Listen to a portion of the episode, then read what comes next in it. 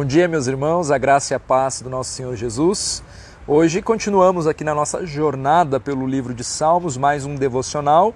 Hoje no Salmo 23, um salmo muito conhecido por nós, né? Então vamos meditar um devocional aqui nesse salmo. Antes, oremos. Bondoso Deus, muito obrigado pela tua palavra, obrigado, Senhor, porque temos livre acesso a ela e nós te louvamos por isso, Senhor, porque também podemos nos achegar a ti pelo sangue de Cristo. Muito obrigado, Senhor. Clamamos por tua intervenção, clamamos por tua sabedoria sobre as nossas vidas e assim oramos pelo nome santo de Jesus Cristo. Amém. Amém, meus irmãos. Então a palavra do nosso Deus diz assim: O Senhor é o meu pastor, nada me faltará. Ele me faz repousar em pastos verdejantes, leva-me para junto das águas de descanso, refrigera minha alma, guia-me pelas veredas da justiça por amor do seu nome. Ainda que eu ande pelo vale da sombra da morte, não temerei mal nenhum, porque tu estás comigo. O teu bordão e o teu cajado me consolam. Preparas-me uma mesa na presença dos meus adversários. Unge-me a cabeça com óleo. O meu cálice transborda. Bondade e misericórdia certamente me seguirão todos os dias da minha vida, e habitarei na casa do Senhor para todo o sempre. Até aqui a palavra do nosso Deus. Na jornada da vida, nós enfrentamos altos e baixos, circunstâncias tão maravilhosas que nós mal conseguimos descrever e outras tão terríveis, igualmente indescritíveis. O Salmo 23 ele é um poema que consegue né, contrastar muitos altos e baixos, né, imagens que contrastam estes aspectos da vida humana. O estar ao ar livre, ao ar livre, nos versos 1 e 2, e o estar dentro ali, no caso da casa do Senhor, na segunda parte do versículo 6. A paz e o perigo, no versículo 4. A possibilidade do mal, ainda no verso 4, mas a antecipação do bem, já no verso 5. Tempos de refrigério, verso 3. E tempos de andar pelo vale né, da sombra da morte, novamente no verso 4. Mas a primeira frase desse salmo carrega com ela uma verdade é, que acalenta o nosso coração. O Senhor é o nosso pastor, né? o Senhor, na verdade, é o meu pastor. Nós podemos falar né, nessa, com essa propriedade aqui. Todas as circunstâncias citadas nesse salmo são vistas à luz do Senhor como o grande pastor que cuida de forma incessante, vigilante, se fazendo presente. Então, note ali, ele, o Senhor, ele faz, no versículo 2, né? Ele guia, ele leva, ainda no verso 2. Ele é quem refrigera, verso 3. Ele é quem lidera, ainda no verso 3. Ele está contigo, verso 4. É ele ele que prepara uma mesa, verso 5. É ele que unge a minha cabeça. O nosso pastor, o nosso anfitrião. Essas são as duas figuras relacionadas a Deus aqui nesse salmo. Ele age em nosso favor. E isso, além de ser surpreendente, né, é reconfortante e deve, e deve nos conduzir por um caminho de gratidão e de confiança nesse Deus tão maravilhoso. A figura do pastor que cuida de um rebanho nos remete a cuidado por parte do pastor e confiança por parte da ovelha. Né, a ovelha, de forma instintiva, literalmente a ovelha, né, ela confia em seu pastor em relação à provisão do dia seguinte. O pastor, o nosso grande pastor, se apresenta como um pastor sábio, capaz de nos conduzir ao descanso e à restauração. Até mesmo quando nós estivermos passando por lugares né, ou por circunstâncias perigosas. A confiança em nosso pastor precisará ser exercitada justamente no momento de crise. Não temerei mal nenhum. E o motivo? Porque tu estás comigo. Porque tu estás comigo. Porque Deus está comigo.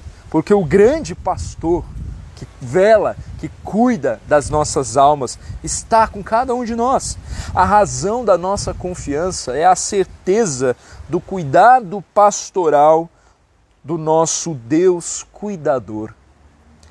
Pastos verdejantes e águas tranquilas também sugerem a serenidade né, que o Senhor nos concede por depositarmos a nossa confiança nele depositarmos a nossa confiança é, no Senhor né, é um passo importante para nós como filhos. A partir do verso 5, a figura do hospedeiro bondoso né, entra em cena. Preparas-me uma mesa.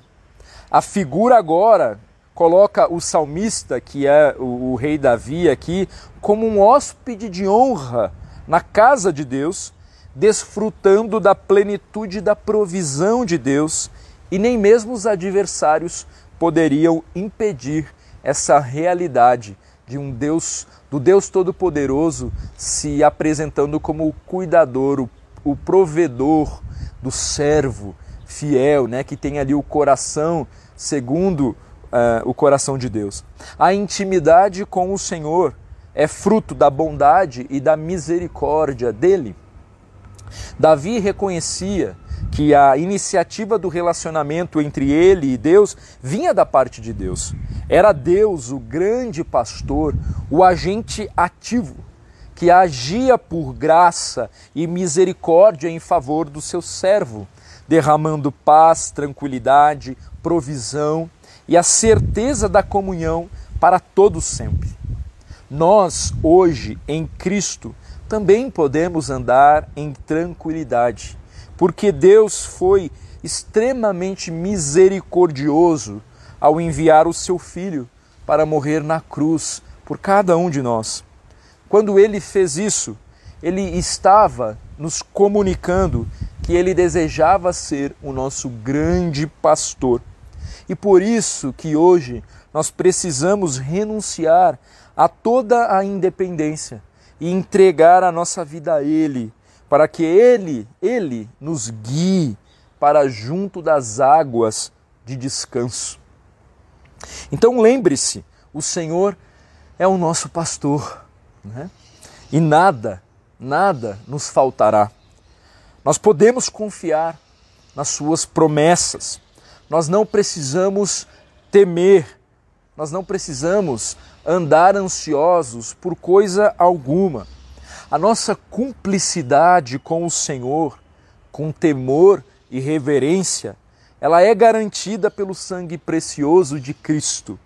Então, meu irmão, alegre-se nessa verdade, né? deleite-se nesse dia e durante nessa semana, neste salmo, né? aprendendo mais sobre o Senhor, reconhecendo que Ele é o grande pastor, ele é o agente ativo né, que vem em nosso favor, ele é quem cuida de nós. Sem ele, nós nada podemos fazer, né? até mesmo a nossa salvação. Ele tem nos resgatado das trevas para a luz e agora então não nos dará tudo o que precisamos, tudo o que necessitamos, mas ainda que estejamos ali pelo vale da sombra da morte, ele nos conduz, ele nos protege, ele nos guarda, né? Ele é o nosso pastor que nos acolhe quando precisamos e com o seu cajado, né? Também ali nos resgata e também é, nos disciplina quando necessário, porque tem propósitos ali para nos alinhar, para nos colocar nos caminhos que, que no fim das contas são caminhos de vida.